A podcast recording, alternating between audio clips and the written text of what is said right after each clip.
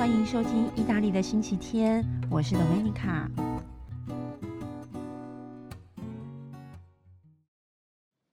Rome.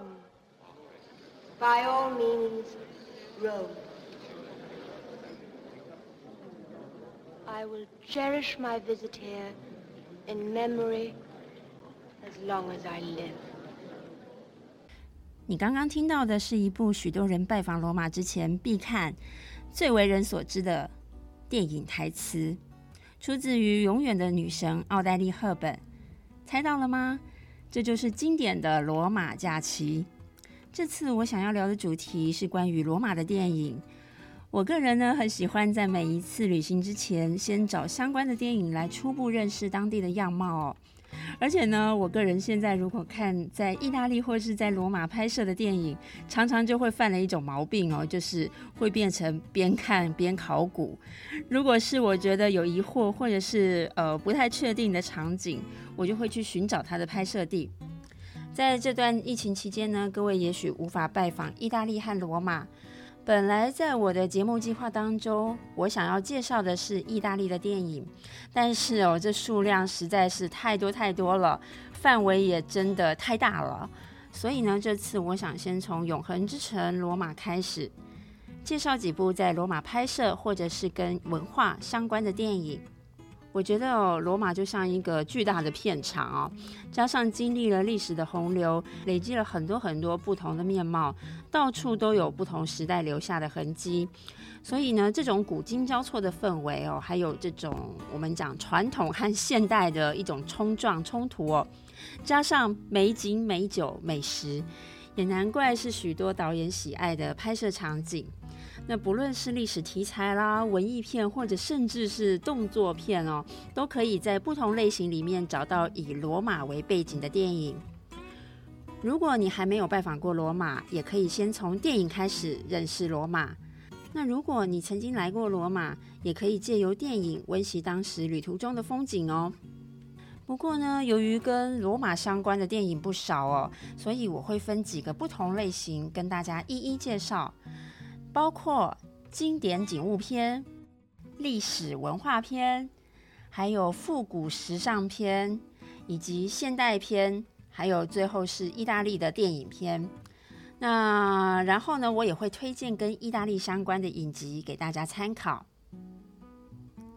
好的，首先我们就从经典景物片开始吧。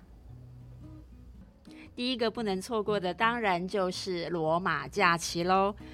在我的领队工作中服务过的客人哦，不论是来自台湾或是其他的国家，而且呢，不论是二十岁的年轻朋友或者是长辈哦，大概百分之八十都看过《罗马假期》，所以可以想见这部电影有多么的受欢迎哦。我想大概也是归功于我们可爱的女主角奥黛丽·赫本吧。这部电影呢，是描述一位公主来到了罗马进行外交的工作。但是，这位年轻顽皮的公主偷偷的溜出了入住的宫殿，在罗马的街头闲晃，并且结识了由葛雷戈莱毕克所饰演的美国记者。那他们呢，一起在罗马的街头度过了很多有趣而且又浪漫的时光，当然也产生了感情哦。只是当公主任务结束之后，终究要离开罗马。大家记得节目开头给各位听到的台词吗？那是剧中奥黛丽·赫本所饰演的公主被记者问到说：“巡回了欧洲那么多地方，你最喜欢哪里呢？”公主回答：“罗马，我会珍惜在这边的回忆，直到永远。”我必须说，这部电影的确是史上最成功的罗马观光推广片哦。你可以在片里面看到所谓的精华景点，而且这虽然是一九五三年的电影，但是直到现在仍然带给大家许多和罗马画上等号的印象。例如呢，骑着韦氏牌穿梭大街小巷，还有把手伸进一个知名景点叫做真理之口的嘴巴里面，又或者是呃，可能很多人以为哦，罗马每一个美发师傅都可以剪出赫本头。不过呢，这是不是真的，我就不负责评论了。如果大家有勇气的话，可以自己来试试看哦。那还有一幕是非常非常的经典，就是奥黛丽·赫本靠在西班牙台阶上吃冰淇淋。那往年呢，引起许多许多大量的游客争相模仿。不过呢，后来由于游客实在是太多了哦，不仅呢塞在西班牙台阶上，而且这个台阶还曾经遭受破坏，所以现在已经是禁止在台阶上逗留和吃东西了。那大家来罗马可别模仿哦，因为有警察在旁边随时盯着你哦。接下来经典景物片的第二部电影，我其实是考虑蛮久，到底要把它归类在历史文化还是经典景物。那想了很久之后，还是觉得这部片除了拍摄到罗马非常知名的景点之外呢，还向影迷们介绍了罗马很重要的巴洛克艺术家之一，叫做贝尼尼。他的作品在罗马的许多角落随处可见，我们可以几乎说，罗马就是一座巨大的贝尼尼的露天博物馆。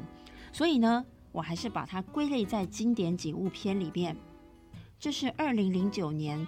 朗霍华所导演的《天使与魔鬼》，《天使与魔鬼》，那这是改编自美国作家丹布朗哦，Dan Brown 的系列小说。如果大家有看过《达文西密码》，一定会有印象哦。好，那《天使与魔鬼》是描述教宗过世，在梵蒂冈举行闭门会议选举教宗的时候呢，这四位候选的枢机主教被秘密的宗教组织绑架，而且呢被威胁杀害。那我必须说，我个人在看这部电影开场的时候，有相当相当深刻的感触哦。因为在二零零五年的时候，教宗若望保禄二世过世的那一天，我人正好就在罗马旅行。当时的梵蒂冈哦，呃，或者应该说是整个罗马城，甚至整个意大利，都笼罩在非常巨大而且非常沉重的悲伤里面。我在罗马停留的那几天，火车哦班班的爆满，每天每天都感受到各地来的教徒，还有媒体或者是各种人群团体朝向小小的梵蒂冈集中。我虽然不是教徒，但是也为那种哀伤的能量哦，同同样的感到非常的动容哦。那在这部电影里面，我们伟大的艺术大师贝尼尼则被描绘成秘密宗教组织的领袖。所以剧情也是跟着他的作品来贯穿整部戏，在这边我就不多说了，以免就会不小心剧透。不过呢，曾经有一个很有趣的经验，就是有游客非常认真的问过我说：“诶，贝尼尼真的是地下组织的领袖吗？”我只能说，从我们学习到的艺术史，并不会有这样的说法。但是也不得不说，精彩的电影的确的确是很引人入胜呢。好的，接下来我要介绍历史文化片的相关电影了。这个类型其实非常非常的多，我先特别举两个例子。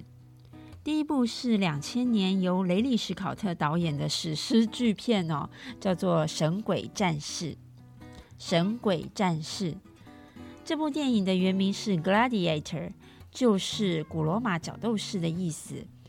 那对古罗马历史稍有一些认识的朋友哦，可以很容易联想到这部片最不可或缺的场景，就是所谓的竞技场。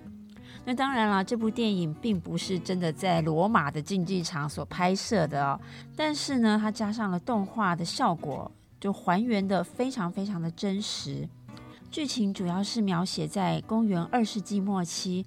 罗马的老皇帝马可·奥里略被儿子康莫德谋害，并且坐上王位之后，原来老皇帝视为接班人，而且受到重视和信任的一位将领哦，被这个新皇帝逼迫成为送上竞技场打斗卖命的角斗士，最后还跟新皇帝在竞技场上一决死战。这部电影场面非常非常的壮观，而且打斗的部分算是还原的蛮符合史实的哦。但是仍然有一些细节容易引起争议了。不过这个部分日后我在为大家来介绍罗马竞技场的时候再仔细的说明。各位可以先感受这部电影的制作用心和整体出色的视觉效果。那这部电影被观赏过的比例哦，大概仅次于《罗马假期》。不过有的时候遇到年轻的游客，可能还是没有什么印象啦，毕竟已经过了二十年了。哦，对了，还有这部戏的男主角，也就是那位将军，由罗素克洛饰演。而新皇帝则是由去年因为《小丑》这部片而迈向事业高峰的瓦昆菲尼克斯。好，再来我要介绍一部一九六五年的老电影，可能会稍稍的有一点冷门哦。中文的翻译叫做《万世千秋》。万世千秋有听过吗？可能一时之间会很难联想哦。那它的英文原文片名叫做《The Agony and the Ecstasy》，痛苦与狂喜，可能听起来还是很陌生哦。不过这部电影的剧中主角大家一定都认识，就是米开朗基罗。不是忍者龟的米开朗基罗啦，是文艺复兴三杰之一。那米开朗基罗是我非常喜爱的艺术家，他是来自佛罗伦斯，后来呢到罗马为教会还有教宗工作，因此在罗马还有梵蒂冈留下相当多的作品。那为什么我要特别放在历史文化片呢？因为哦，这部电影主要的剧情是描述十六世纪初米开朗基罗和当时的教宗儒略二世之间的爱恨情仇。那在这段期间呢，米开朗基罗完成了一幅旷世巨作。当然，他的杰作是真的非常多了，例如我们所熟悉的大卫像。但是在为儒略二世工作期间，米开朗基罗突破了他的极限哦。同时，在创作期间，在精神上啊、信仰之间拉锯挣扎的那种心理状态，是米开朗基罗人生之中非常重要的一个阶段。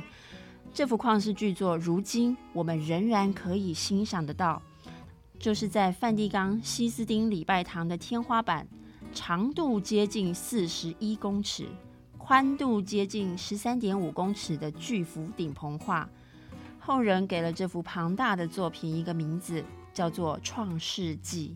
但是，作为认识米开朗基罗以及文艺复兴时期艺术家和教宗之间那种又爱又恨的情感哦，我觉得这部电影是非常非常适合推荐给大家的。其实，拍摄古罗马题材的老电影哦，相当的多。我很快的提出几部给大家参考，像是上个世纪有两位大明星费雯丽还有伊丽莎白泰勒都演过的《埃及艳后》。那这故事的背景就是凯撒还有埃及的克利奥佩特拉。另外还有一部一九五九年的老电影叫做《冰汉》。以当时一位贵族的角度来描述耶稣和罗马帝国之间的故事，其中最令人难忘的就是描述古罗马的四匹马拉着车的这种赛马的竞技场面，复原的可以说是相当的完整哦。那这部片呢，在二零一六年有拍摄过新版，不过这新版的评价似乎普遍是比不上旧版了。那我个人没有看过新版，如果各位有兴趣的话，可以自行找来比较一下哦。那再来就是一九六零年的《万夫莫敌》，万夫莫敌，这描述古罗马非常重要的一起轰轰烈烈的奴隶起义事件。带领反抗的奴隶呢，名字叫做斯巴达克斯，斯巴达克斯。而且呢，这个男主角是由今年才过世的演员，就是寇克道格拉斯所主演的。还有呢，这部片的导演还是电影爱好者所熟悉的史丹利库伯利克哦。好，说到这边也稍微的提到了意大利和罗马的艺术还有历史，我们来看看比较轻松的、充满了帅哥美女的复古时尚片。首先，我来跟大家分享一九九九年所拍摄的《天才雷普利》这部片的导演叫做安东尼·明格拉，他曾经指导过《英伦情人》哦，而且呢，这部片主角们如今在影坛都还是相当的活跃。聚集了麦特戴蒙啊、裘德洛啊、葛温尼斯派特罗，还有凯特布兰奇。那故事是描述一九五零年代，主角雷普利因缘际会的被一个富豪受托到意大利，把他那个万事不公的儿子带回纽约。那这个雷普利呢，为了接近裘德洛所演的富豪之子，叫做迪克，不但呢投其所好，也用一次又一次的谎言让自己越陷越深。那最后哦，终究做下了无法挽回的错误。这部片几乎都在意大利拍摄，从南意的伊斯基亚岛啊、拿坡里呀、阿马菲海岸，还有到北部的水都威尼斯，非常的浪漫哦。但是呢，其中几场紧张悬疑的剧情，则是发生在罗马。各位又可以看到我们亲爱的西班牙广场啦、圣天使古堡啦，还有四合喷泉啦、古罗马广场遗迹区哦等等。虽然说这部电影呢充满了这种悬疑紧张的气氛哦，不过由于剧中背景的年代哦，所以你可以看到当时五零年代时意大利的度假还有城市的这种复古风格，还有主角们在二十年前就充满魅力的演出。我们来联想一下哦，这四个主角，第一个是不停在找自己的杰森·鲍恩。哦，就是麦特戴蒙，还有福尔摩斯的华生医生，也就是裘德洛，钢铁人的小辣椒，也就是格温尼斯派特罗，还有魔界的精灵女王凯特布兰奇，齐聚在意大利。想一想，其实也是个很不得了的阵容哦。另外要推荐的一部片，其实我也不知道该说它是稍微有点冷门，或者是风格非常的鲜明。不过我个人很喜欢，就是英国导演盖瑞奇所执导的《绅士密令》。绅士密令描述在一九六零年代的冷战背景之下呢，美国和苏俄两位特务联手对抗国际的犯罪组织首脑的过程。我们可以想一想看啊，美国和苏俄听起来感觉上好像是有一点点冷硬哦。其实呢，剧中的对白是相当相当幽默的，而且有一点点震惊的搞笑。尤其是分别饰演美国和苏俄特务的两大男主角，虽然说在剧中国家背景上是对立的，但是他们有相同的目的，所以两个性格矛盾的人不停的这种冲撞出爆笑的对话。其实你不需要把这部电影当成严肃的谍报片来看哦，只要好好的享受主角们穿梭在罗马街头的美景，还有角色们的魅力，就相当的充满乐趣了哦。那当然呢，也不能错过剧中主角们六零年代的时尚风格。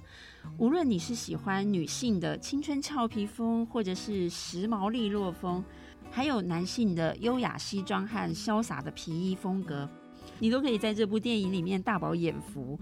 如果你也喜欢复古风，就别错过哦。再来进行到现代片，首先来介绍二零一二年由伍迪·艾伦导演的《爱上罗马》。这部英文片名是《To Rome with Love》，也是伍迪·艾伦所谓的欧洲三部曲的最后一部。第一部是《情欲巴塞隆纳》，第二部是《午夜巴黎》。再来就是这一部《爱上罗马》了。那在这电影当中，由四个故事组合而成，以喜剧或甚至是闹剧的基调来描述哦。如果各位对于伍迪·艾伦的电影多少有一些了解的话，会明白他常常会以大量的对话来构筑电影的剧情。伍迪·艾伦是非常明显的以虚幻和写实交错的风格哦，向费里尼致敬。那费里尼呢？我下一段会跟大家提到。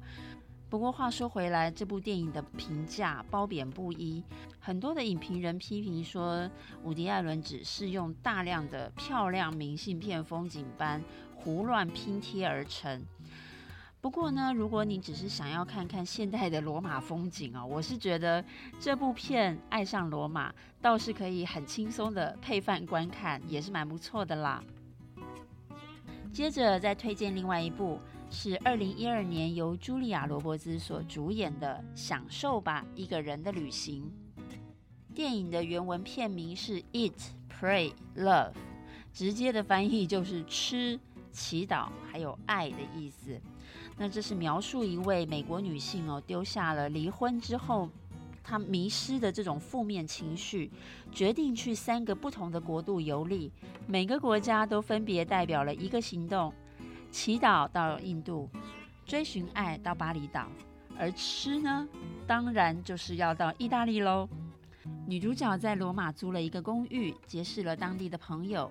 有的时候和友人一起吃吃喝喝，有时呢就一个人坐在广场的长凳上吃着冰淇淋，或是在露天餐厅享受意大利面，呈现现在罗马较生活化的一面。还有另外，你也可以看到电影中女主角跟意大利人一样哦，挤在拥挤的吧台前面站着喝 espresso。大家还记得上一篇聊到的意大利咖啡文化吗？不过，以上提到的都是英语的电影哦。如果也想要看看意大利其他的景物和角落，当然是不能忘了意大利的电影喽。你可以在意大利电影看到有更多更多有别于游客印象中的罗马。我在这边推荐几部意大利的电影，各位也可以参考一下哦。首先是上个世纪意大利的大导演，也是我最喜欢的导演之一费里尼。呃，最近在台湾的朋友哦，真的是相当的幸福哦，因为今年是费里尼的一百岁名诞。但是由于疫情的关系，以至于许多的电影活动都停摆了。我在意大利呢，只能从小小的电视荧幕上来回味大导演的电影。但是台湾的朋友们可以直接看费里尼影展，各位朋友可以参考金马影展的网页资讯哦。那费里尼呢，在罗马拍摄的电影相当多，我在这边推荐其中一部，是一九七二年的《罗马风情画》。电影的原名事实上就是非常简洁的“罗马”哦，罗马，罗马。我们常常说罗马是一座永恒之城，意思就是呢，罗马从建成至今哦，经历了接近两千八百年的变动，曾经有辉煌时期，也曾经没落衰退。但是在西方历史里面，仍然是拥有不可磨灭的地位哦。在罗马风情画的电影里面，你看不到起承转合、井然有序的剧情安排，甚至可能说不出谁是男女主角哦。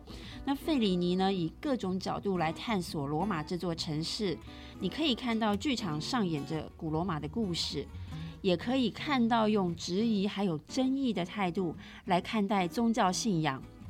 你也可以看到，在挖掘地铁的工程之中，发现古罗马遗迹的时刻，那种众人惊叹、惊讶的眼神哦。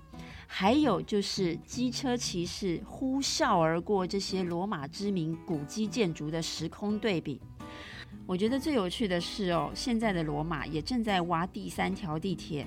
一样是重复着电影里面挖到古迹的那种情节哦，而且呢，住在罗马常常会听到一种新闻，例如说，今天在地铁 C 线，工程队又挖掘出一个疑似古罗马豪宅的狗母子遗留下来的骨骸，那考古专家们正在研究当中。